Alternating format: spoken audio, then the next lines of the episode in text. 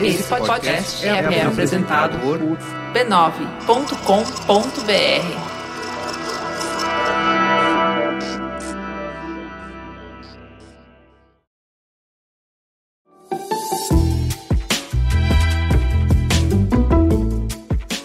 Mamileiros e mamiletes, bem-vindos ao seu espaço para debater temas polêmicos com empatia, tolerância e inteligência. Eu sou a Juva Lauer. Eu sou a Cris Bartz. E se é a sua primeira vez, puxa o banquinho, passa o café, relaxa o ombrinho e entra na conversa. A gente está aqui mais preocupado em construir pontos do que em provar pontos. Vem com mente e coração abertos.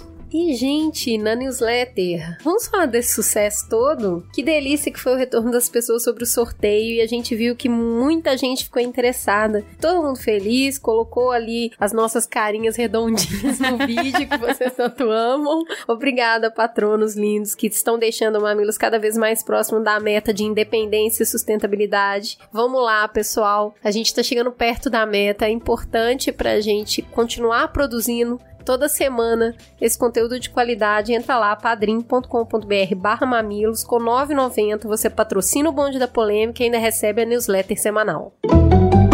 Fala que te escuto.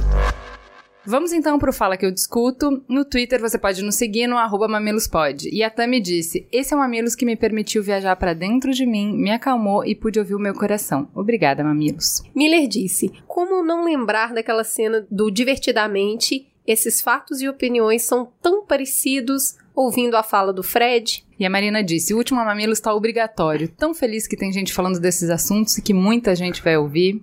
Você também pode nos seguir lá no Facebook, é facebook barra mamelospod, onde a Lívia Souza disse, obrigado por esse tema, no final de uma semana conturbada, cheia de ansiedade e baixa autoestima, esse episódio foi uma luz no fim do túnel. A Daniela Araújo disse, que delícia, tenho pensado nisso essa semana. Enquanto muitos pensam que o mundo está perdido pela existência de alguns monstros, eu prefiro acreditar que há salvação graças à existência de alguns sábios tentantes. Hum. Você também pode escrever pra gente no e-mail mamilas@b9.com.br. O Eduardo Gama disse: Queridas Ju e Cris, descobri o podcast de vocês há pouco tempo, mas já escuto podcasts há três anos. O que vocês produzem é precioso, sempre, mas não sei dizer o quão acima do precioso foi o último programa. Sou professor de física do Colégio Pedro II no Rio. É uma instituição pública de educação básica da rede federal. Temos cerca de 1.300 alunos e fico imaginando quantas mudanças poderíamos promover se alunos, pais e funcionários pudessem ter acesso a um conteúdo tão significativo e possibilitador de transformações. Ouvir o programa com pessoas tão especiais falando sobre mindfulness e comunicação não violenta foi uma oportunidade pela qual sou muito grato. Sabe quando a alma se sente afagada por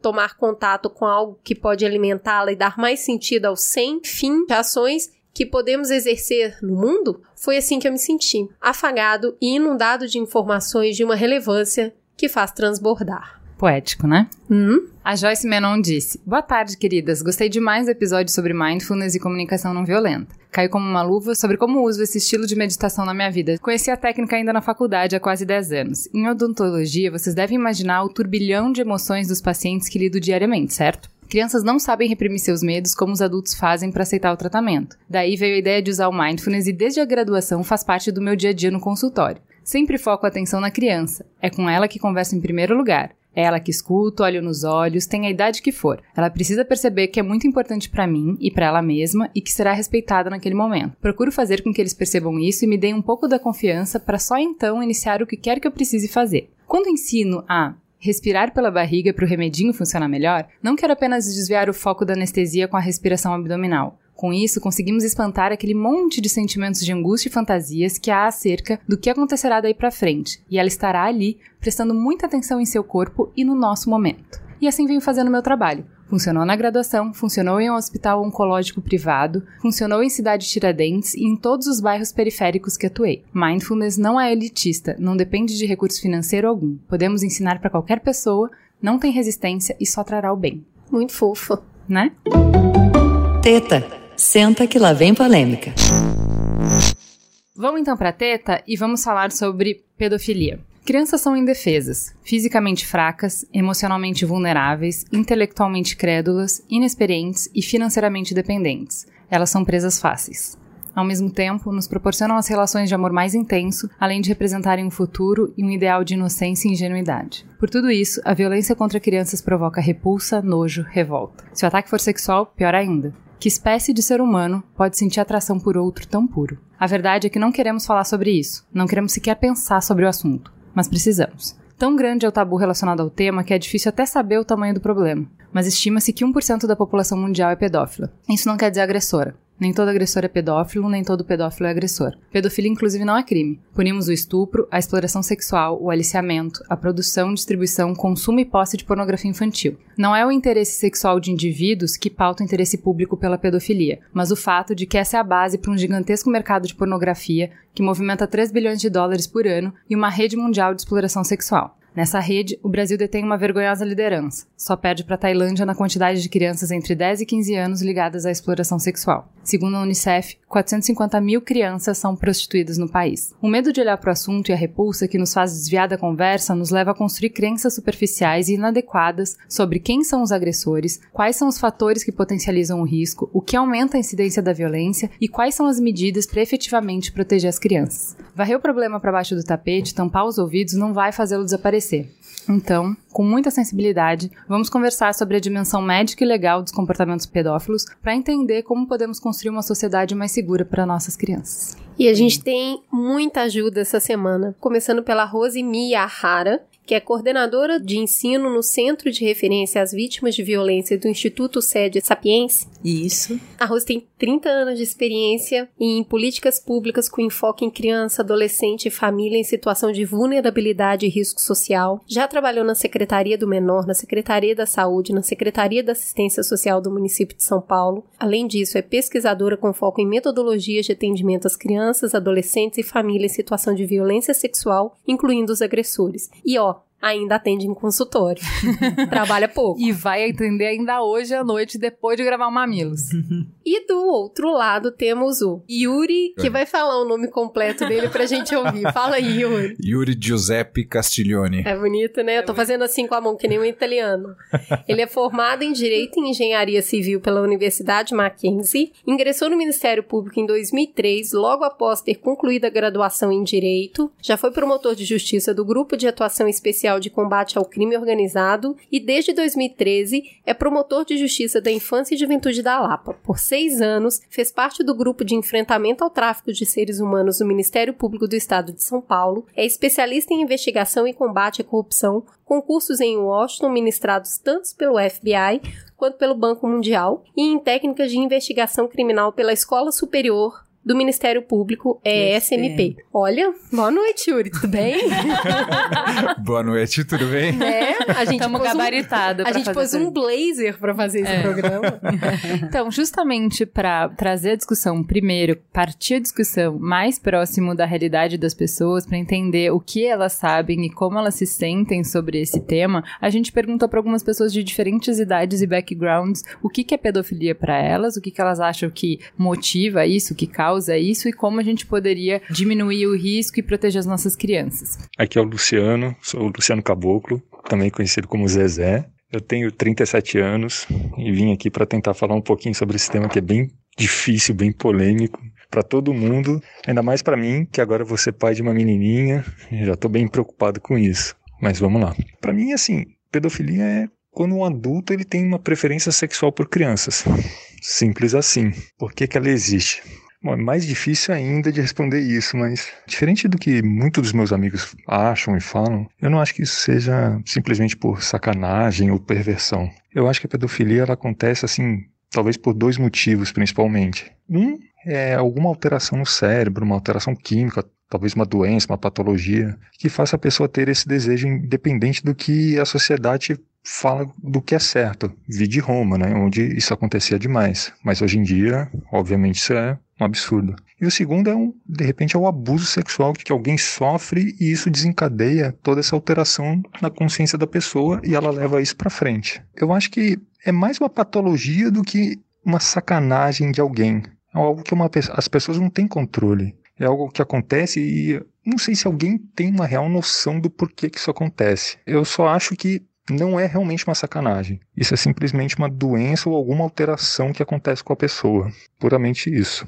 Agora, o que a gente pode fazer para deixar as crianças mais seguras? Do ponto de vista das crianças, eu não vejo outra solução que não seja conversa. Que é falar, mostrar o que é aceitável, o que não é aceitável, tentar instruir ao máximo possível. É não deixar o papel dessa instrução para a TV e para a internet ou para os professores, os pais, os avós, tios, a família em si.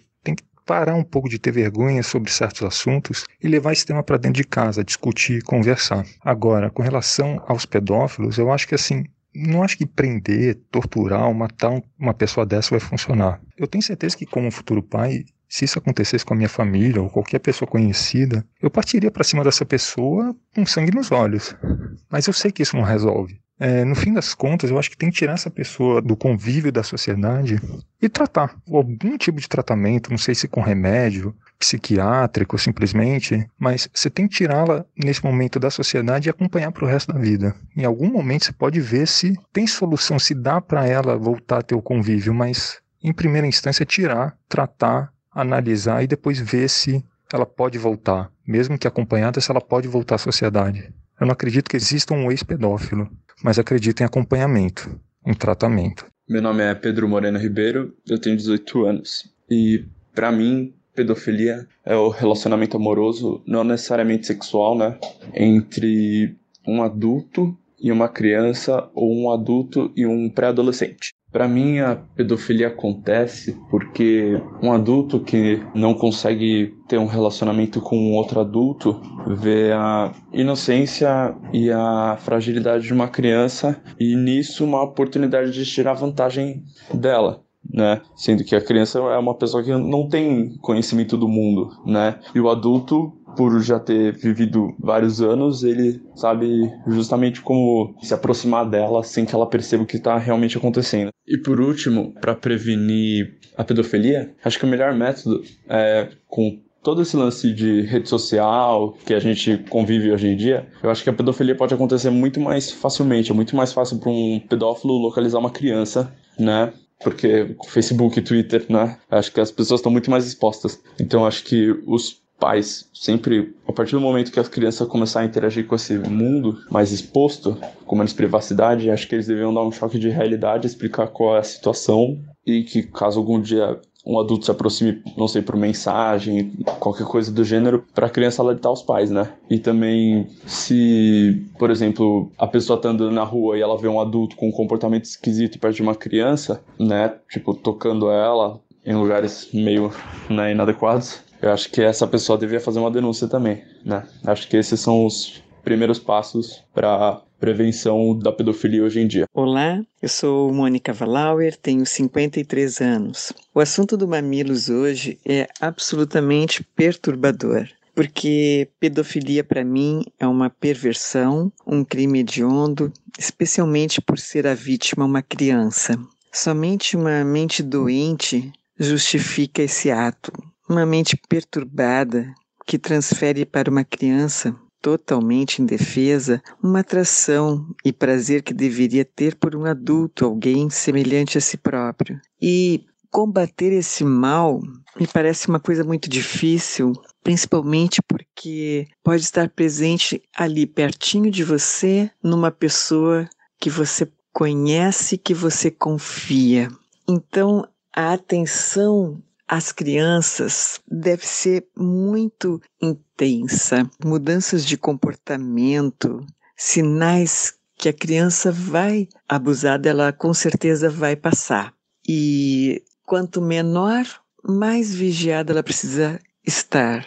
As crianças de 8, 9, 10 anos, que talvez já se considerem maiores, já se dê mais, os pais já dão mais independência, elas também são vítimas e não vão conseguir sair de uma situação assim. Então, elas também precisam ser orientadas, elas têm acesso à mídia, a redes sociais, então, instruí-las, né? Como elas devem se portar, o que postar, que tipo de foto, né? Menino, menina, não tem diferença. Também eu penso que a erotização infantil, tanto no vestuário quanto na música, na dança, ela precisa ser repensada, porque pode incentivar um comportamento desse tipo. Meu nome é João Carlos Correia Ribeiro da Silva e tenho 65 anos. Pedofilia, no meu entender, é abuso assim, de menores de 18 anos, né? Abuso sexual, né? Por que, que isso acontece? É, meu entender, é uma fantasia que as pessoas têm, né? Os adultos têm, né? E muitas vezes também com consentimento dos, assim, se for menores de 13 anos para cima, acho que tem consentimento também, tem curiosidade que está muito, o sexo está muito difundido, muito banalizado, né? Então, e as crianças já estão com um pensamento mais esclarecido, mais adiantado que nos tempos atrás, né? E o que, que o senhor acha que a gente pode fazer para proteger as nossas crianças? Eu acho que assim, é bastante informação para as crianças, explicar direitinho e que mesmo com o consentimento delas também que não é permitido, desde pequena assim, explicando direito as conversas, pode ser assediada, pode, né, para ela entendendo e se resguardar também, né. Vamos começar a discussão então, conversando com Fê Duarte para entender um pouco sobre pedofilia. Fê, o que, que é pedofilia? Bom, meu nome é Fernando Duarte, eu sou psiquiatra, trabalho atualmente no Centro de Atenção Psicossocial e também no Núcleo de Apoio à Saúde da Família, além de trabalhar também com terapia do tipo de psicodrama no consultório. E vira e mexe apareço aqui no Mamilos. A pedofilia, ela é uma parafilia, ou seja, é um transtorno da preferência sexual, e ela é caracterizada pela preferência sexual por crianças, usualmente em idade pré-puberal. É diferente da definição da justiça, né, que diz que a pedofilia é um crime, é um ato. Quando a gente fala da definição da saúde, é simplesmente essa preferência sexual. Nem sempre isso resulta numa ação, num ato de abuso de uma criança. Hoje, pedofilia está no Manual Diagnóstico Estatístico de Transtornos Mentais como uma parafilia, mas a homossexualidade também já teve. Como é que a gente faz a distinção entre desvio e orientação? Faz parte da natureza da pessoa, de quem ela é, ou é um problema a ser consertado? Atualmente, a parafilia representa qualquer interesse sexual intenso e persistente que não aquele voltado para estimulação genital ou para carícias preliminares com parceiros humanos que consentem e apresentam fenótipo normal e maturidade física. Ou seja, a parafilia pode ser qualquer interesse sexual fora do comum. Não é toda parafilia que necessita de tratamento. Um tipo de parafilia, por exemplo, pode ser a estimulação sexual com os pés da pessoa, ou mesmo uma pessoa que só se excita se o parceiro tiver enrolado, sei lá, em plástico bolha. Em qualquer uma dessas situações, seja o interesse pelos pés ou seja o parceiro no plástico bolha, se não tiver nenhum sofrimento para a própria pessoa nem para o parceiro, não há necessidade de nenhum tipo de tratamento. É só a pessoa continuar sendo feliz com a preferência sexual dela. É verdade que a homossexualidade já foi considerada doença, mas ela deixou de ser quando se viu que a preferência sexual por pessoas do mesmo gênero não causa mal a nenhum a ninguém. Não há nada a ser tratado nesses casos. No caso da pedofilia, obrigatoriamente tem uma violência envolvida, seja na forma de um ato mesmo consumado com uma criança, seja na forma de pornografia com crianças, pois a gente está falando de crianças que não têm maturidade ainda para decidir, ou seja, está sempre uma violência envolvida. E por isso é sim considerado um transtorno e é sim passível de tratamento. Se a gente fala de pedofilia como orientação, faz pouco sentido questionar a causa. Se for transtorno, faz sentido. O estudo de pedófilos permite fazer afirmação sobre alguma causa comum? O cérebro, a bioquímica dessas pessoas é diferente? Ou o fator determinante é um histórico de trauma, abuso ou negligência? Então, as causas da pedofilia elas ainda são desconhecidas, mas tem várias pesquisas recentes que já têm sugerido alguns fatores, eh, tanto neurológicos quanto fatores hormonais e também fatores psicodinâmicos. No caso da parte neurológica, a gente já consegue ver hoje que tem algumas regiões do cérebro dos pedófilos que ela está diminuída em relação às mesmas regiões de pessoas normais. Em relação à parte hormonal, costuma se encontrar níveis mais altos do hormônio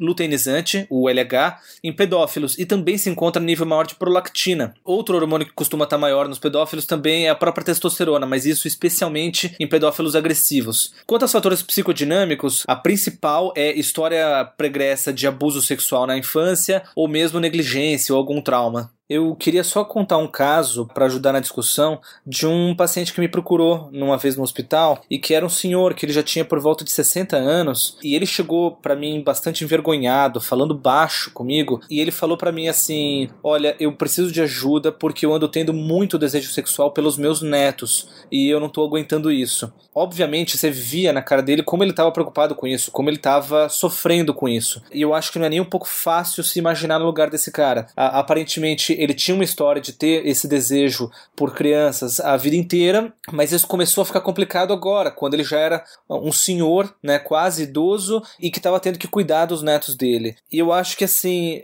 atualmente não é muita gente que consegue olhar para essas pessoas que têm esse tipo de sofrimento com empatia sabe? Entendendo o sofrimento que eles passam. E quando ninguém consegue, quando essas pessoas não conseguem procurar ajuda, eu acho que é aí que os problemas surgem, de verdade. É aí que ele corre o risco de agir em função desse desejo. Eu acho que assim, é importante a gente entender que essas pessoas também estão em sofrimento e que elas também precisam de ajuda. Esse cara, ainda bem, ele conseguiu encontrar a ajuda necessária e conseguiu melhorar, né? Pro bem dele, pro bem dos netos, pro bem de todo mundo. Yuri, explica pra gente, né? A gente viu que toda esse, essa questão psicológica que é tratada dentro da área da saúde, para a justiça, o que, que configura um pedófilo? Bom, primeiro queria cumprimentar todas vocês, parabenizar pela iniciativa de trazer esse tema a debate. É um tema extremamente delicado e importante de ser debatido e esclarecido para todas as pessoas, para toda a nossa sociedade. Inicialmente, só para a gente partir de uma, de uma definição, que, é, que eu acho que é, que é o propósito, poderia uh, definir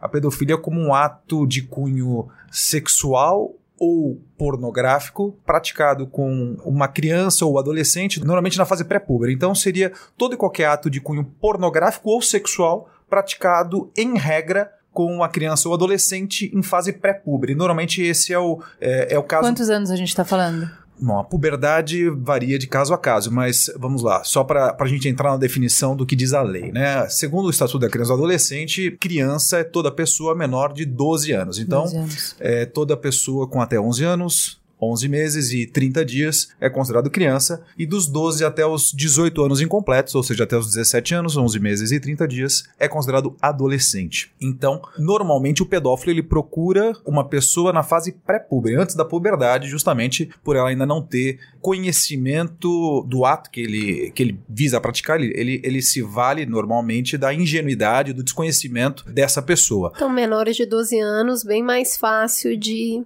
de se envolver ali nessa sedução, né? É, na verdade, a, na verdade não é, não é nem se envolver. A grande questão é ele qual é a principal estratégia que ele se vale? É justamente do desconhecimento. A criança, ela principalmente a criança, quanto mais nova, ela não sabe diferenciar o que, que é um ato de carinho do que vem a ser um ato de cunho sexual, de é, que tenha por finalidade a satisfação da lascívia de um adulto ou de uma pessoa maior que esteja se relacionando com ela. Então, ela ainda não tem, dependendo da fase de desenvolvimento que ela esteja, ela não tem como diferenciar. Ela não sabe o que, que é um ato de carinho do que é um ato que caracterizaria um abuso, né? Tocando nesse assunto de 12 anos que você colocou, é muito importante, até que foi uma das perguntas formuladas, é muito importante a gente deixar claro que o, a gente tem no, no Código Penal, nós temos um, um, delito que chama estupro de vulnerável. O que, que é isso? O artigo 217A do Código Penal, ele prevê que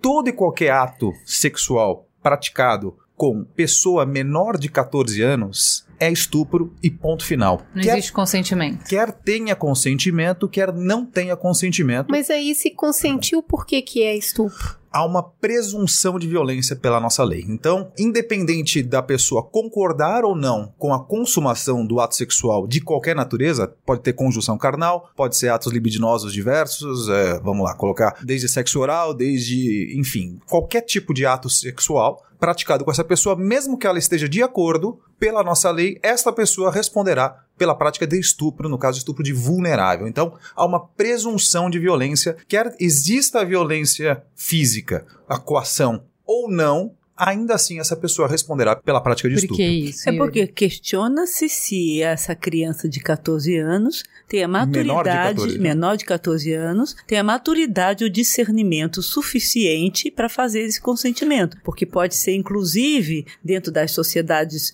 é, mais carentes, mais pobres, né, por um sanduíche quando ela está com fome. Ela consente. Exatamente. Por conta disso. É, o, né? a capacidade de. A questão. Por que, que o legislador tratou dessa maneira? O que se questiona é o quê? Qual é a capacidade de discernimento uhum. dessa pessoa? Uhum. Qual, o quanto essa pessoa menor de 14 anos tem condição de entender o que está acontecendo e se defender e, e realmente eu entendo o que está acontecendo. Não só o ato, como a consequência. Ela compreender tudo o que está acontecendo e falar: peraí, é isso realmente que eu quero? Né? É, é, é como. Vou, vou, dar um exemplo, parece meio, meio bobo, mas vou dar um exemplo. Eu vou num mecânico. Eu não entendo nada de motor de carro. O mecânico começa a explicar um monte de coisa para mim, começa a acreditar em tudo que ele, que ele me explica. Eu, eu não tenho condição de, de dizer, olha, o que o mecânico tá me dizendo tá Você correto. Você não consegue julgar, né? É, é, isso mesmo, meu carro tá realmente com problema, ou eu tô sendo passado para trás, né? Eu, por exemplo, fiz um curso de mecânica. O mecânico vem conversar comigo, eu sei se o que ele tá falando faz sentido ou não faz sentido. Então, eu colocaria assim, uh, como se a gente pudesse fazer uma analogia. É como se eu fosse ao mecânico entendendo de mecânica, eu fiz um curso de mecânica, o mecânico vai falar: olha, o seu carro tá com problema na correia dentada, precisa trocar isso, isso. Eu entendo o que ele tá me dizendo e tenho condição de falar faz sentido o que ele está falando ou não. A criança ou o adolescente, pessoa menor de 14 anos, ele não tem condição de entender e de fazer um julgamento para se autodeterminar de maneira livre e consciente. Por isso que há uma presunção de violência, né? Então, foi feito um estudo, na verdade, na época em que foi editada essa lei, em que se concluiu que o desenvolvimento da pessoa menor de 14 anos não era suficiente para ela expressar de maneira livre e consciente o seu consentimento com a prática de um ato sexual. Mas a gente nem precisa ir tão longe quanto a prática de um ato sexual, por exemplo. A lei também fala de produzir, compartilhar e consumir qualquer pornografia infantil, certo? Correto. Existe a abordagem, né, o pensamento simplista de que assim, bom, se a pessoa tem esse desejo e ela só está olhando, não está fazendo mal para uma criança, né? Não está praticando o ato, então a gente está salvando uma criança porque a gente impediu o ato. Só que a pornografia faz mal para a criança, né? Faz mal e se eu trouxer uma criança para acompanhar, digamos que tem pessoas que se excitam com a presença de uma criança ali vendo ou, enfim, estando presente. Isso já caracteriza crime, ela não precisa participar do ato. Se eu trouxer a criança pro mesmo ambiente ali, para ela estar tá ali assistindo aquilo que está acontecendo, já, é já, já caracteriza já o crime. Já caracteriza o crime. É, eu acho importante a gente falar do impacto da hum, pornografia nisso, porque eu fiquei bem chocada de saber que, assim, a gente sabe como é a velocidade de disseminação de, de informação, de, de dados na internet, mas, assim, é difícil pegar. Quando a polícia pega, de toda a pornografia infantil que foi descoberta, enfim, pela polícia, apenas 1% é identificado onde é a criança, quem é a criança. Então, Sim. a criança ainda está em poder do abusador. Sim. Assim, mesmo quando o material é tirado de circulação, mesmo quando a polícia vai lá atrás das pessoas que detêm o material, que disseminam o material, ainda assim, 99% dos casos, você não, não salvou a criança, você não tirou a criança da situação de abuso de vulnerabilidade, né? Então, aí vamos partir primeiro uma análise sobre dois aspectos. Uma primeira sobre o âmbito criminal, da investigação criminal. Por que que isso acontece? Porque da grande dificuldade de identificar os casos, identificar as vítimas para poder adotar providências para a proteção delas. Primeiro grande problema, que é até um mito que se tem por toda a sociedade, que o problema tá recentemente eu, eu recebi no, no, no WhatsApp uma mensagem. Melhor jeito de se informar sobre as coisas, não é? é uma mensagem que provavelmente que vocês veículo também, maravilhoso. Vocês, é, atualmente não tem como fugir disso, é uma realidade presente, mas vocês também devem talvez ter visualizado esse mesmo vídeo em que aparecia uma cena no mercado, aparecia uma criança uh, ali próximo a alguns produtos e aparece uma pessoa de uma certa idade aborda essa criança e começa ali a passar a mão nas partes genitais ali da criança. Quando a gente vê esse vídeo, ele choca. E a gente tem essa impressão. Eu preciso prestar atenção no mercado, eu preciso prestar atenção quando eu vou no shopping, numa loja. Sem dúvida, precisa prestar atenção. Mas o grande problema, que é o primeiro mito que tem que ser quebrado, é o quê? Dos casos que chegam à justiça, de cada 10 casos que chegam à justiça, 8 são praticados por pessoas conhecidas. conhecidas. São pessoas conhecidas. que gozam da confiança da família. Uhum. Uhum. E por que, que eu estou colocando isso? Só para você ter uma ideia, só para completar a estatística. Desses casos, um terço ou seja, 33,33% são praticados por pessoas da própria família. família. Então, qual a relevância disso do ponto de vista da investigação? Como a grande maioria dos casos é praticado por pessoas conhecidas, muitas vezes que fazem parte da própria família, há um movimento de abafar o que aconteceu. Uhum. Se tem a, a, aquela mentalidade de querer é, abafar para proteger a criança, para não expor a criança, mas isso tem um lado negativo, que é abafar o caso para a criança negar o que aconteceu e ela não ter direito a um tratamento pelo que ela sofreu. Tem uma coisa muito interessante que a gente estudou que fala é você não é culpado, você não pode ser culpado pelos seus desejos, pelos seus por aquilo que te traz atração, mas você é imputado pela responsabilidade dos seus atos. Responsabilidade, responsabilidade. Né? Então, assim, enquanto você tem uma questão, ela é passível de tratamento, inclusive até depois também do ato e tudo, mas de preferência antes, né, para não chegar a isso. Mas existe a partir do ato aí é a imputação da responsabilidade, que aí a gente entra no âmbito jurídico. É, ele Isso responde mesmo. pela sua conduta, Isso né? Mesmo. Enquanto ele está no pensamento idealizando, ele pode mudar de ideia e deixar de praticar. Ele pode até reprimir aquilo ou reconduzir aquela ideia. Vamos aproveitar esse ponto da conversa então para chamar a Caroline Marafiga, que possui graduação em psicologia pelo Centro Universitário Franciscano e é especializada em violência doméstica contra criança e adolescentes pela USP. Olá, pessoal, tudo bem?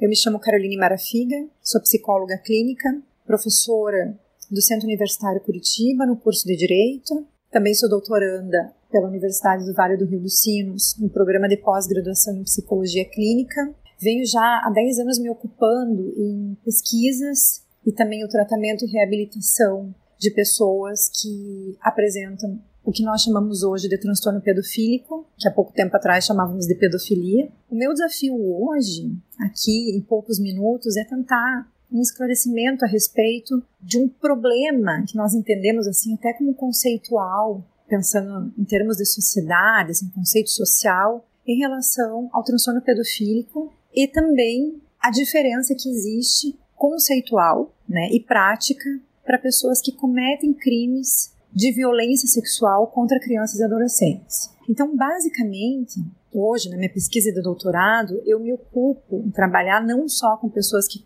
apresentam transtorno pedofílico, mas também homens, especificamente homens, atualmente, que cometeram um crime de estupro de vulnerável.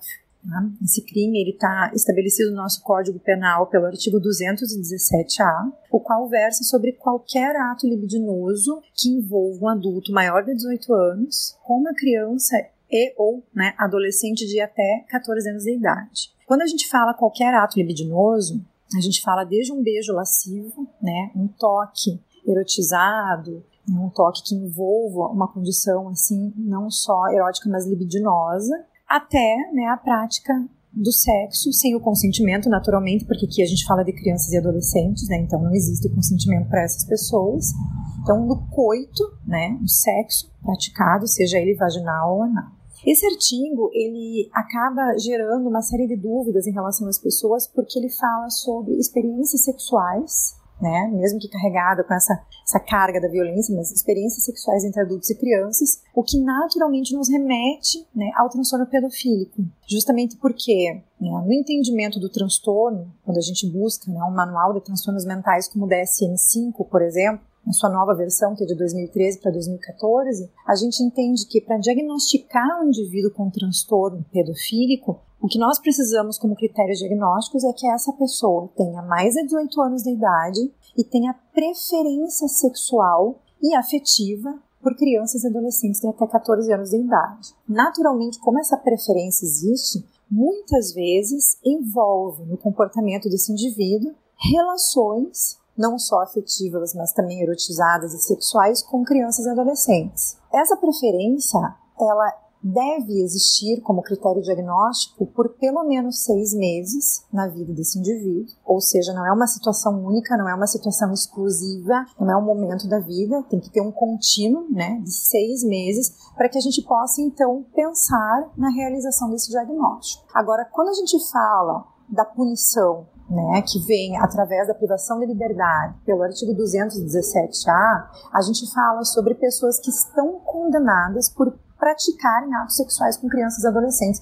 E isso não necessariamente representa uma questão direcionada ao transtorno pedofílico. O que eu estou querendo dizer para vocês é que hoje no Brasil, através das pesquisas né, que a gente observa, que a gente vem realizando, a gente tem uma clareza muito grande que a grande maioria dos homens, especialmente, que estão presos pelo artigo 217-A, são pessoas que não receberiam um diagnóstico de transtorno pedofílico, e sim homens né? Por exemplo, já que estamos falando de homens nesse caso, né? Que em algum momento se envolveram, né, tiveram envolvimento sexual com uma criança ou um adolescente de até 14 anos. Então, acho que o meu desafio mesmo hoje é tentar clarear um pouco mais essa ideia e estabelecer que não existe um crime de pedofilia, porque eu não posso é, criminalizar um transtorno, e especialmente entender que nem todo ato libidinoso né, e sexual dentro do entendimento do transtorno pedofílico vem carregado de uma perversão né? E é por isso que a gente entende que, especialmente, né, o transtorno pedofílico está dentro de uma condição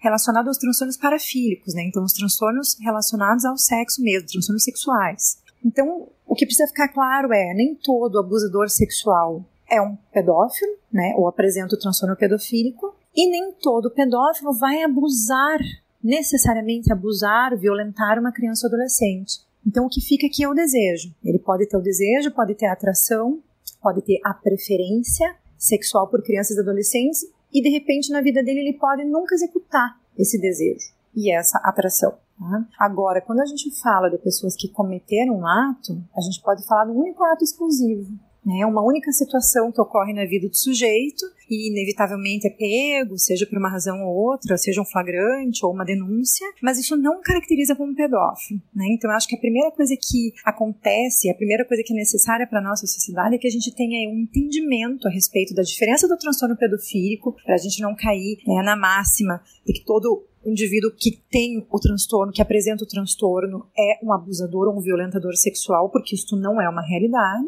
E a gente também precisa entender que nem todo abusador ou violentador sexual de crianças e adolescentes é, de fato, um indivíduo que tem critérios diagnósticos fechados, então, para o transtorno pedofílico. Acho que a primeira coisa, a ideia de combater a pedofilia e os atos pedofílicos é, de fato, a compreensão social a respeito disso, né? Para a gente não marginalizar o que não precisa ser marginalizado e entender e, como consequência, buscar um tratamento ou melhor tratamento, tratamento mais adequado para essas situações e a partir disso então criar políticas públicas ou mesmo né as próprias sentenças e condenações terem é, necessariamente o um entendimento né, de que todos os casos são casos, mesmo que estando né, no mesmo artigo, né, porque é um único artigo para tudo isso, mesmo sendo subestabelecido por isso, não necessariamente se trata né, objetivamente das mesmas situações. Então, o crime é o mesmo, porém a motivação é completamente diferente. Eu acho que por que, que a gente está dando volta, dando volta, dando volta e parando no mesmo ponto que é diferenciar as causas? Porque dependendo da maneira como eu entendo do que, que é,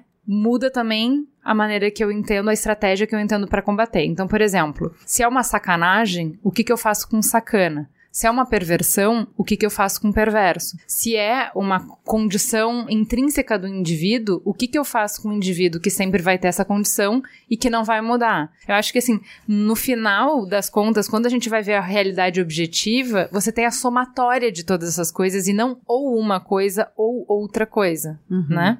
Então, né, Ju, eu acho que para todos nós, profissionais de saúde mental, esse realmente é um grande desafio que a gente procura jamais tirar das nossas pautas, né? A possibilidade de terapêutica para esses sujeitos, porque a gente pensa, inclusive, né, no galope que se tem de crianças e adolescentes, né, à mercê de tudo isso. E esse é um dos argumentos que se fala, né, na perspectiva da responsabilização e do aprisionamento aprisionamento dessas pessoas, que é a proteção da criança e do adolescente. Então, em algum momento ele vai ser solto. Né? E se realmente né, aquilo que o sistema prisional propõe como tratamento funciona ou não funciona, porque nós temos casos de indivíduos que cumpriram penas e continuaram e nos Sim, remetem é, a tratamento. A, a né? reincidência, né? É, daí a importância de trabalhar-se a ressocialização, justamente além de aplicar-se a pena, a punição é fundamental, é o que vai resolver o nosso problema, é o que é tratar esta pessoa, esse autor desse abuso, para que ele não mais cometa, não mais pratique essa conduta delitiva.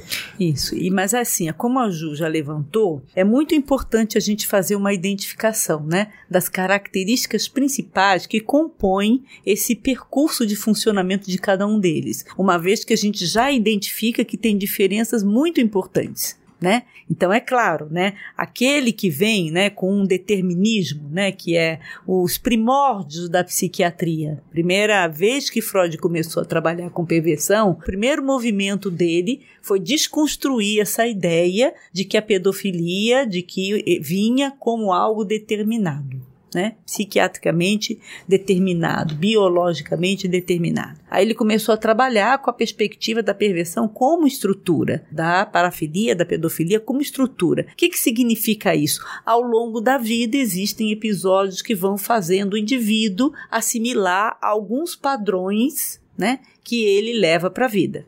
Tá? É, mas tem algumas pesquisas que falam é, realmente de, de, questões biológicas, então, que colocam Sim. que uh, o indivíduo realmente é caracterizado por esse DSM de pedofilia, ele teria, a maior parte não é destro, ele teria um QI Isso. menor do que a média da Isso. população, Isso. ele teria uma altura menor. Então, existe também essa, é, é, esse estudo aqui, assim, como vocês mesmo colocaram, que é uma minoria muito grande, ele não, dado o tabu. O tabu uhum. é tão grande que eles não chegam para o tratamento. Então, Exato. pouco a gente conhece dessa população para poder mapear e poder entender. Entender, tem essa... marcador genético, não tem marcador genético, isso já está determinado, isso não vai ser mutado, isso é comportamento, o que, que é uma interação entre as duas coisas. A gente tem muito mais coisas que a gente não sabe sobre isso do que coisas que a gente sabe justamente por conta do tabu, né? Então, é claro, né, esses indivíduos, eles trabalham muito dentro da perspectiva da terapia comportamental cognitiva, Exato. que são atividades que tentam dar contornos e autocontrole para eles a respeito Exato. disso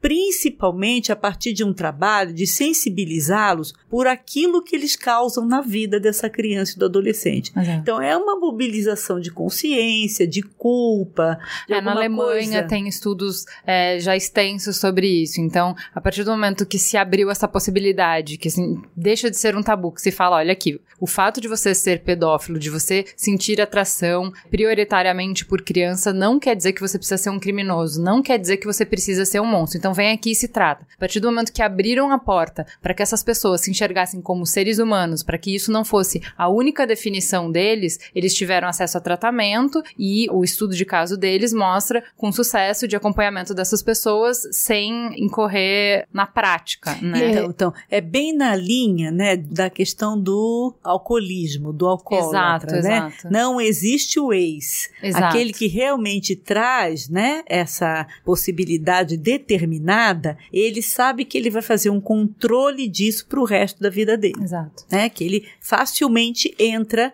no comportamento novamente se ele achar que ele já chegou no momento o, que pode o liberar. O Canadá, eh, junto com a Alemanha, é um dos países mais avançados em pesquisa e tratamento de pedófilos e eu fiquei muito surpresa de ver que eles veicularam um comercial na televisão chamando as pessoas para se tratarem. Isso. É, isso, na verdade, esse é o, eu diria que no Brasil é o nosso maior obstáculo. Por quê? A nossa rede de atendimento, ela não está capacitada para atender nem a vítima, nem tampouco o abusador. Se a gente entende aquele indivíduo que, como nos casos que são tratados na Alemanha, a Cris é, falou do Canadá, o indivíduo que ele tem o transtorno pedofílico, ele vai fazer um tratamento cognitivo comportamental e vai ter que se cuidar por toda a vida. E aí, quando você sabe racionalmente que existe uma pessoa à solta cuja orientação sexual ela é voltada para a criança e que você está dependendo do autocontrole dela todo santo dia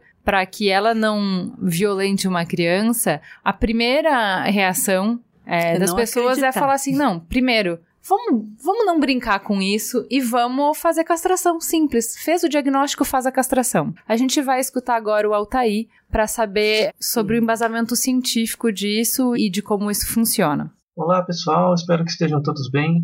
Como funciona essa ideia da castração química? São administrados remédios, drogas, é, existem vários tipos. Tá? De uma forma bem geral, o objetivo dessas drogas é reduzir a quantidade de certos hormônios que temos no nosso corpo normalmente. O principal deles é a testosterona. Tá? Tanto homens quanto mulheres têm testosterona no seu corpo, os homens um pouco mais, né? mas as mulheres também. A ideia da castração química é você reduzir a quantidade de testosterona ou aumentar a quantidade de outros hormônios, como a progesterona. Tá? Uma droga, por exemplo, existente que tem esse papel, né, que é utilizada em castração química, não só ela, é uma droga chamada DES ou dehidroestilbestrol. Tá?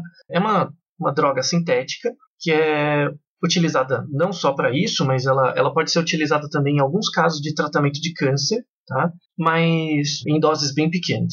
Quando você administra essa droga, o DES, em doses maiores, pode gerar, no caso dos homens, uma redução da quantidade de testosterona no, no, organismo, e isso leva, uma das ações esperadas dos hormônios, né, é o impacto deles no comportamento. E se sabe que a testosterona tem no desenvolvimento sexual, tanto masculino quanto feminino, um impacto na questão da agressividade e também do comportamento sexual, né, do, do desejo, do interesse sexual e da performance. Né, também. Então, essa droga visa diminuir a quantidade desse hormônio né, da testosterona e, por consequência, a redução do comportamento sexual, do desejo sexual e por aí vai. Tá? Então, é, é assim que mais ou menos funciona a ideia da castração química. Falando um pouco mais sobre esse, essa droga, né, o DES, que é uma delas, né, a droga mais antiga, essa droga, por exemplo, ela, nos anos 50, no, na Inglaterra, é, eu sei que é uma razão idiota, mas consideravam-se, naquela época,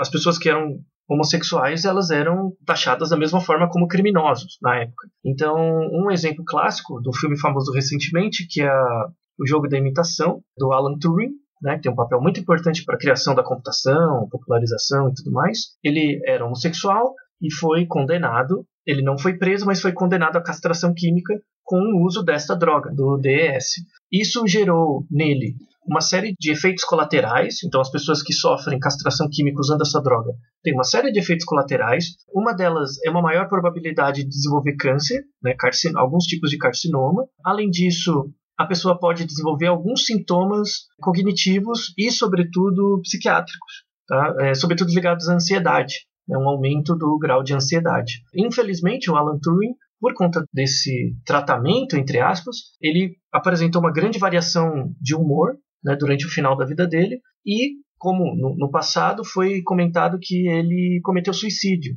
Né? No entanto, agora, atualmente, em 2013, o caso dele foi revisto, o entendimento sobre essa molécula foi melhor compreendido e considera-se o caso dele que não foi um caso de suicídio, na verdade, mas sim um suicídio provocado pelo uso do remédio. Foi uma contraindicação do remédio que gerou esse comportamento nele. Né? Então, mostrando que a castração química, além do efeito esperado na redução do comportamento sexual, tem uma série de outros problemas.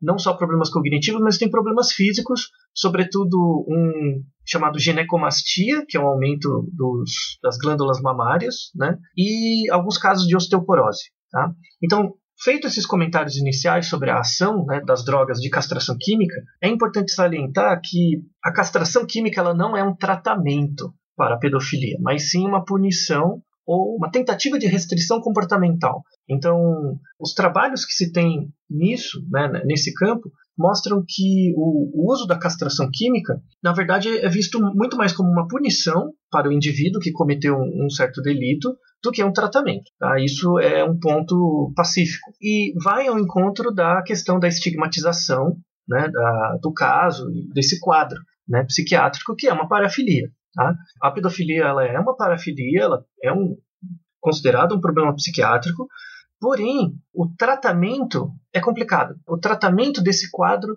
ele é complicado, não é consensual, mas definitivamente se você pensar num tratamento para tentar acabar com o pensamento ou comportamento pedófilo, a castração química definitivamente não é. Mas a gente sabe que isso é uma parte muito pequena vai atingir uma parte muito pequena dos casos que de fato chegam na justiça. A maior parte dos casos a gente não está falando dessas pessoas com transtorno pedofílico, a gente está falando dos outros tipos, né? Então a gente está falando, por exemplo, de pessoas que têm atração por pessoas da mesma idade, né? Então são homens casados que têm uma vida respeitável, né? Que são respeitados profissionalmente, que são queridos pela sociedade, que são queridos pelos pares, são queridos na família e que acabam fazendo é, esse abuso. Como a gente defende as nossas crianças desses casos? Como a gente previne? Não como a gente trata depois de que aconteceu, né? Não conversar de sexo com o filho, será que é o melhor caminho? No meu ver, não. Muito pelo contrário.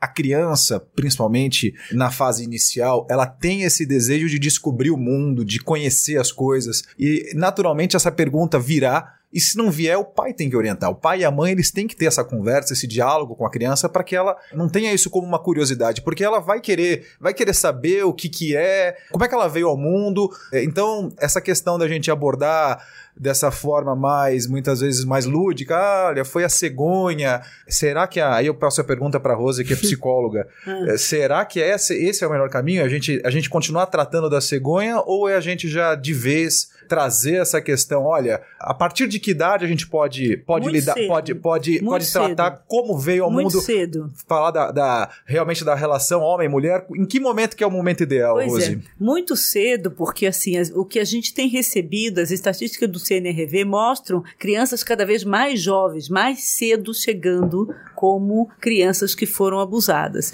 Então, esse tabu e esse medo, ah, não vamos levantar o alarde, não fale. Quebrar a inocência da criança. Então, quebrar a inocência, isso não dá mais, né? Eu acho que dá para a gente adequar, dá para colocar de uma forma que não seja alardeada, de uma, coisa, uma forma a, a inocência ela é entender. quebrada quando vem um abusador e, e, e, e comete um ato com ela, né? Eu acho que isso tem que fazer parte de currículo, isso tem que ser assumido. Fala para mim, com quantos anos você começa a falar sobre o corpo e as partes do corpo e o que, que um adulto pode fazer com uma criança? Então, a criança que já tem acesso a vocabulário, a entender, ela pode, só que você vai ter que adequar com histórias, com metodologia e ficar muito atento ao que eles vão perguntar. Cris, como é que você faz com a Tatá? Bom, a conversa lá em casa gira desde muito cedo, né? Então, o que eu sempre... Quantos anos?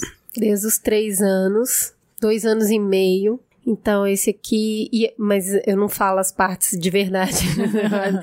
esse aqui é o seu peitinho, essa aqui é a sua pepeca, essa aqui é a sua bundinha. E isso são partes íntimas. Essas partes são partes que você precisa cuidar muito do seu corpo, e aí a gente trabalha muito lá em casa a higiene do próprio corpo como uma forma de conhecer o próprio corpo. Bom, e aí o que eu falo com ela é que existem pessoas muito más no mundo e que essas pessoas podem tentar tocar as partes íntimas dela e que ela precisa se proteger disso. Eu falo muito sobre se proteja. Então, lá em casa tem muito uma conversa sobre é o seu corpo, ninguém pode tocar o seu corpo. O papai e a mamãe só podem tocar o seu corpo para lavar é a única hora que a gente pode tocar nas suas partes íntimas é para lavar. E mesmo assim tem que estimular de, o mais rápido, assim que ela tiver condição. É, agora já tá, né? Lava. Já tá com uhum. sete, agora também se não fizer eu xingo ela. Mas é sempre essa ideia. Ninguém pode tocar. A professora pode? Não, não pode. O vovô pode? Não, não pode. O titio pode? Também não pode. Quem pode? Só eu. Eu tento trabalhar, eu e o pai dela, trabalhar a autoridade dela sobre o próprio corpo. Então, quem pode tocar o seu corpo? Só eu mesma. E uma, e uma informação muito importante: se tentarem. Sim. Se tentarem. Aí a conversa é sempre a seguinte: sempre tem que reagir, se alguém, pedir ajuda. Se alguém tocar no seu corpo de uma forma que te incomoda, porque Isso, eu acredito exatamente. muito em reação animal. Exatamente. A criança é instintivo. É, é instintivo. É, ela sabe. É verdade. Eu sei ela muito sabe. bem disso. Uhum. Então, o que eu falo com ela, se alguém encostar no seu corpo de um jeito que te incomoda, corre. Sai de perto então, e grita. Cris, grita para assustar o agressor. Então, ainda pode existir o que a gente chama de uma sedução, porque o adulto, ele é uma figura de confiança, né? Ele pode fazer através da sedução, de fazer essa criança acreditar que esse é um tipo de troca afetiva. e a criança gosta, porque ela é um ser sexual e ela Sim. vai ser estimulada em zonas erógenas, né? Então a gente também tem que ter o cuidado que muitas crianças pedem, vão atrás dessa solução e que quando elas descobrem que isso é uma coisa culturalmente condenável, culturalmente indevida, elas se sentem muito culpadas. E isso também é um dos fatores que fazem elas segurar o falar. Uma das coisas que a gente mais trata em terapia é quando elas chegam nisso né? Sabe dizer e afirmar que gosta, porque é o único contexto que elas podem falar que gosta, porque elas não podem falar isso numa vara de infância, que gostou e que quer continuar. É muito difícil. Não, ela pode né? falar, não tem problema nenhum. Então, mas aí ela é, não. ela é treinada, não. né, pela mãe, que é aquilo que a gente fala, que quer proteger também, que às vezes que quer separar, que quer não quer a visita do agressor, né? Então ela fica muito constrangida ali de assumir assumir que aquilo era uma interação prazerosa. Eu acredito né? então... que tem dois tipos de conversas que vão acontecer em paralelo e são bastante distintas. Uma é a autoridade sobre o próprio corpo, que aí é o conhecimento, é quem pode, quem não pode, e a outra é a sexualidade. Uhum. Então, nem toda nudez é sexualizada, nem toda sexualidade é nua. Uhum. Então, assim, tem, na minha opinião, uhum. tem duas conversas que acontecem em paralelo. Isso mesmo. Então, assim, uhum. a da sexualidade é aquela, só faz isso a hora que você tiver com a mão limpa. Tá com a mão limpa para poder ficar com a mão na, na, na pepeca? Uhum. Então, assim, ela tem o estímulo do conhecimento do próprio corpo, né? E aí é o desenvolvimento da sexualidade dela. Uhum. E o outro é ela ter autoridade sobre o próprio corpo e saber se proteger caso aconteça alguma ah, situação de agressão. E, acho que, que você está querendo falar assim, acima de qualquer coisa, estabelecer o, o, caminho do diálogo e da confiança com os pais, que eu acho que a Cris faz isso muito bem, que assim, todos os dias a Cris, qualquer situação que aconteça, a Cris vira pra Tatá e fala assim, qual é o meu trabalho? O seu trabalho é cuidar de mim. Então é isso que eu tenho que fazer. Isso. Então ela sabe que numa situação de perigo, numa situação de confusão, numa situação... É ela que tem que é recorrer. É que é ela que tem que recorrer. É. Então a questão é, não importa quão errada você está, o lugar onde você tem que procurar abrigo, o lugar onde você tem que procurar orientação é com a sua mãe. Ela entendeu? tem que saber que pode contar com você. É, não importa, se você errar, exatamente. não importa, você tem que me procurar. Então, então, assim, eu, o meu trabalho é te proteger, o meu trabalho é cuidar de você, é isso que eu faço da vida. Então, e uma coisa muito significativa é não entender que por isso a criança é a responsável pelo abuso. Isso é uma coisa muito significativa. Não, pois é, porque o... muitas vezes ela procura também com essa roupinha, não, ela tá pedindo, o, o, né? Eu acho que tem que ter uma, uma perspectiva de até responder quem nasceu primeiro, ovo ou a galinha. Eu ouço de profissionais falar ela se vestindo desse jeito, ela vem maquiada, ela vem com um jeitinho provocador, ela tinha que ser abusada. É. Esquece de se perguntar quem nasceu primeiro ou a galinha, que ela se ela tá desse jeito porque foi abusada, a culpa ou ela nunca foi é da abusada vítima, porque, né? tá de, porque é nunca. jeito. Nunca. Entendeu? Então a gente tem que entender Eu e trabalhar acho que com tem uma coisa isso. muito importante aí que é ouvir a criança. É uma coisa uhum. que a uhum. gente não falou, que eu acho que a gente tem que estar atento aos sinais, né? Isso se essa falar. criança tá conversando menos, se essa criança tá chorosa, de repente se essa criança não quer mais ir com fulano ou com ciclano, ou ir na casa, ou ir na escola. Então, mudança do comportamento da criança e ouvir. Eu acho que a gente tem que ouvir a criança. Uhum. E, e ela fala. É, ela é. fala com muita naturalidade. Eu não. Eu Ou acho... até não fala, e a ausência de fala já é o suficiente. Já é, é óbvio, porque se fala que não é uma matraca e de repente para de falar, tem alguma coisa errada. Então você tem que usar estratégias.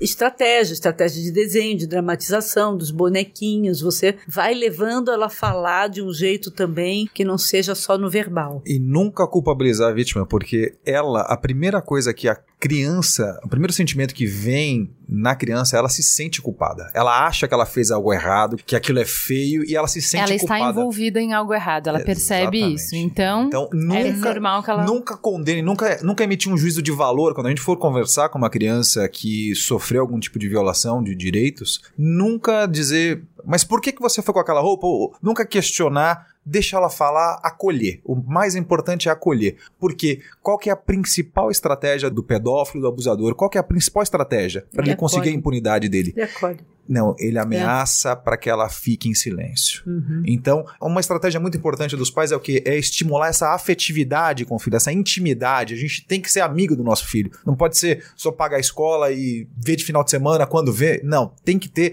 tem que ter intimidade. Ele tem que ter segurança para chegar pro pai e para a mãe e falar: olha, tá tá acontecendo isso, tá me incomodando, não tá me agradando, ele tem que ter essa liberdade. E isso só vai ter o quê? Com a convivência. A gente só com... confiança para falar das coisas difíceis, difíceis. né? É, é, é. E, Intimidade ela... para dividir coisas que você não tem como nomear. E ela começa essa confiança para dividir as difíceis, dividindo as fáceis. Então, isso se constrói no dia a dia, são nas coisas pequenas, nas coisas simples, desde perguntar Filho, como é que foi seu dia hoje na escola? O que, que você aprendeu de legal? Me explica. É querer participar. É como um amigo que a gente chega e pergunta. Você encontra com qualquer amigo em algum, em algum lugar, você vai num bar, num restaurante, e aí como é que foi seu dia? Tá muito pesado? Você faz isso com seu filho? Você pergunta: como é que foi seu dia? Como é que foi a, a aula hoje? Foi legal? Aconteceu alguma então. coisa? Brigou na escola? Foi legal que você brincou do que com ah, seus amigos? Tem, tem, uma dica muito interessante sobre isso, porque tem uma idade que você fala assim: seu dia foi bom? Uhum.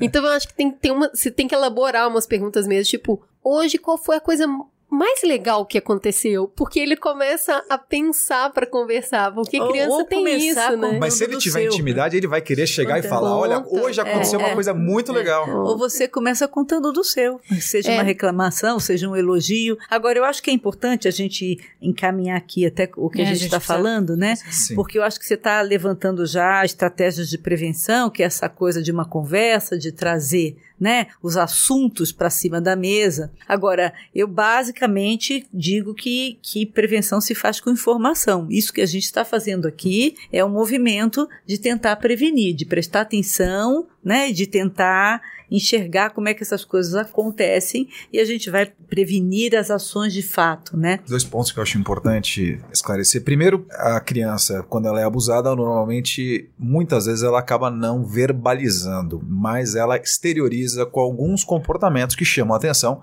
que eu acho importante que sejam pontuados aqui. Dentre eles, mudança súbita de comportamento. Normalmente ela, a criança ela passa a apresentar uma uma incapacidade, uma dificuldade de concentração, ela apresenta uma diminuição do rendimento escolar, ou então ela pode apresentar algum tipo de mudança de personalidade. Por exemplo, ela passa a ser mais agressiva, ela passa a ser apresentar algum tipo de insegurança, ela passa a apresentar talvez um sintoma de isolamento ou medo de ficar sozinha com certa pessoa. Por exemplo, ela sempre ficou com o tio, o avô e de repente fala, ela quer passar longe, ela tem medo, ela fica nervosa, ela se irrita quando aquela pessoa chega. Isso isoladamente, claro, não quer dizer nada, mas é um comportamento que chama atenção e merece cuidado. Dentre os sintomas que a vítima de abuso apresenta, os mais comuns são incontinência urinária ou de fezes, interesse especial por sexo inapropriedade com a faixa etária, retorno à infância com comportamentos infantilizados, problemas disciplinares, evasão escolar,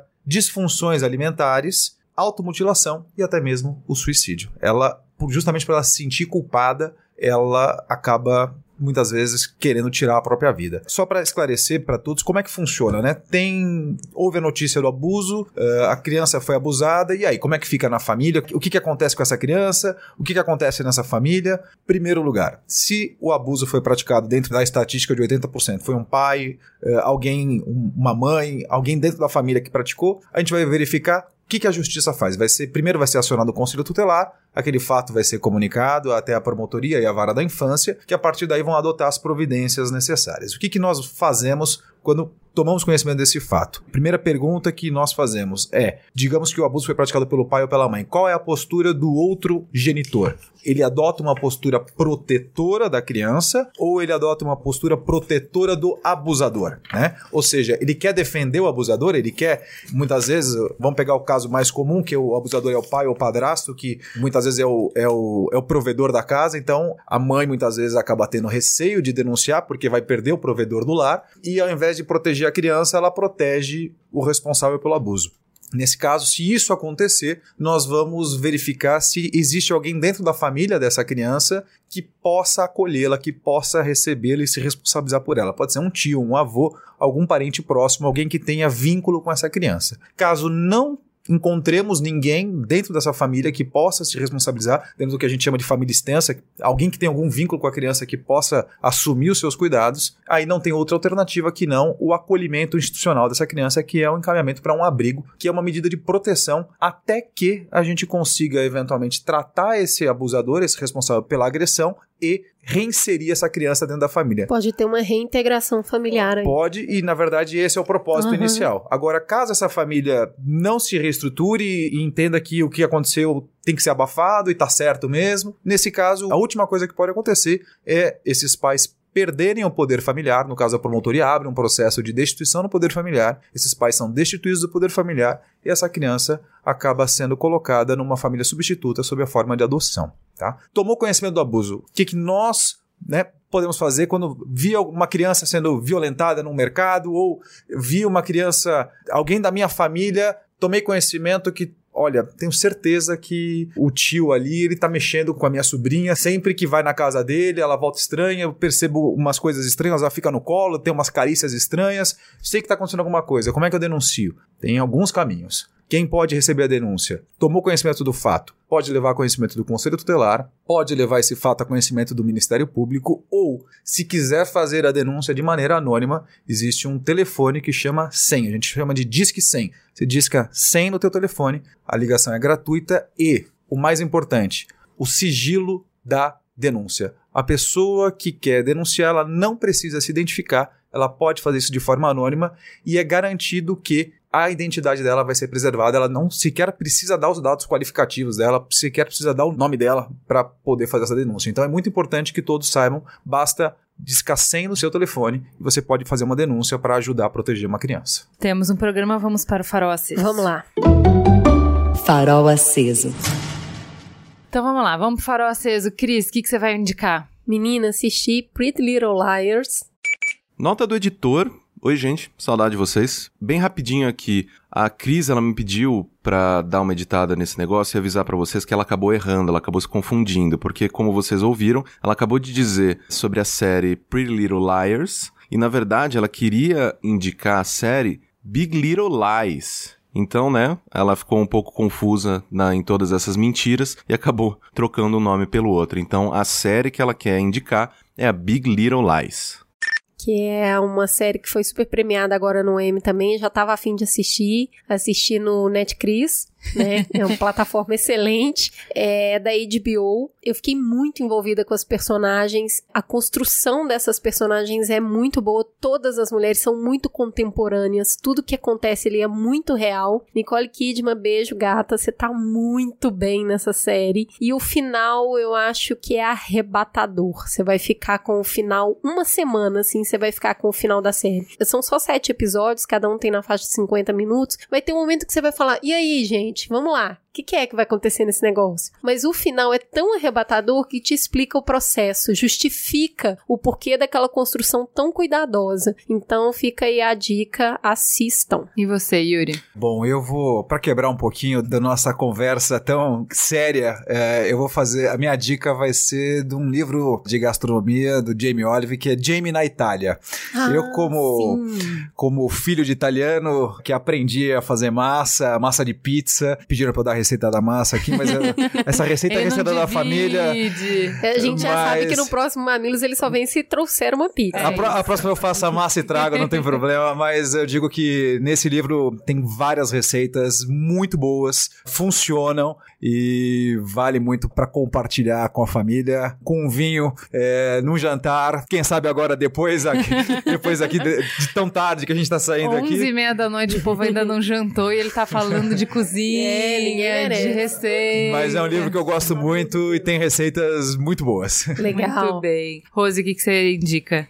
Bom, eu ainda tô na vibe aí do que a gente discutiu, mas aí eu indico um filme que para mim ele foi assim, quase como se fosse aquilo que todo mundo gostaria de fazer, né? Que é o meninamá.com. É um filme difícil, é um filme pesado, mas fala uma adolescente porque teve a, a sua amiga assassinada e desaparecida, ela vai atrás e consegue desmontar uma rede de pedofilia. Então a gente chega no final do filme assim, se conseguir. Vingado. Vingado, né? Conseguir. a arte sim. serve para isso, e depois né? que você assistiu esse filme, cata aí a tua pessoa importante da vida e vai viajar para Itacaré, por exemplo, porque é o que todo mundo precisa para dar uma relaxada depois de tudo isso. Tá certo. E você, Ju? Eu continuo na sequência de indicações de ouvintes que eu vou atrás e escuto, é muito bom. É o podcast You Are Not So Smart. Eu já indiquei ele aqui algumas vezes. Dessa vez eu tô falando do episódio 110, que o título é How Sleep Deprivation Does Your Mind and Unleashes Your Biases. Então, do que, que ele vai falar? Primeiro, é super curtinho, é só meia hora. E ele vai falar de uma coisa que vocês, eu sei, pelo último programa, do jeito que a, todos os é, retornos que a gente recebeu, eu sei que é um problema. Primeiro, no podcast eles falam que é um problema mundial, mas especificamente pelos retornos que a gente recebeu na última semana, a gente sabe que é um problema que está atingindo bastante vocês. Então, assim, dormir menos do que 7 a 9 horas recomendadas não é que te deixa sonolento. Preste atenção, vem comigo. Diminui a habilidade de pensar, de fazer conexão, diminui memória,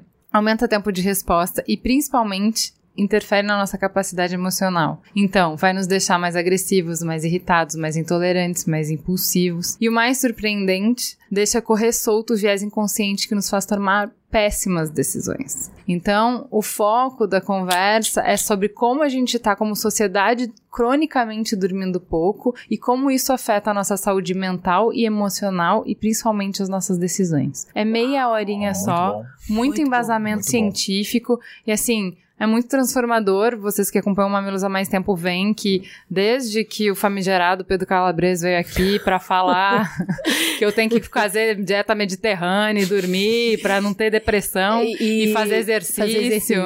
Desgramento do Pedro Calabres, eu tô com, a, com essa, esse peso na minha vida que eu não consigo colocar minha conta de saúde mental no azul nunca.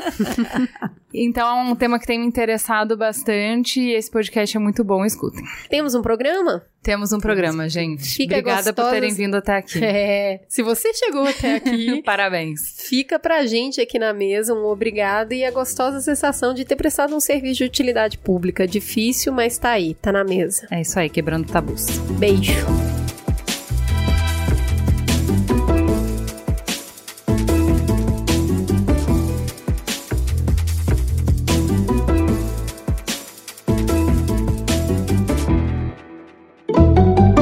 Mamilos jornalismo de peito aberto. Este podcast foi editado por Caio Corraine.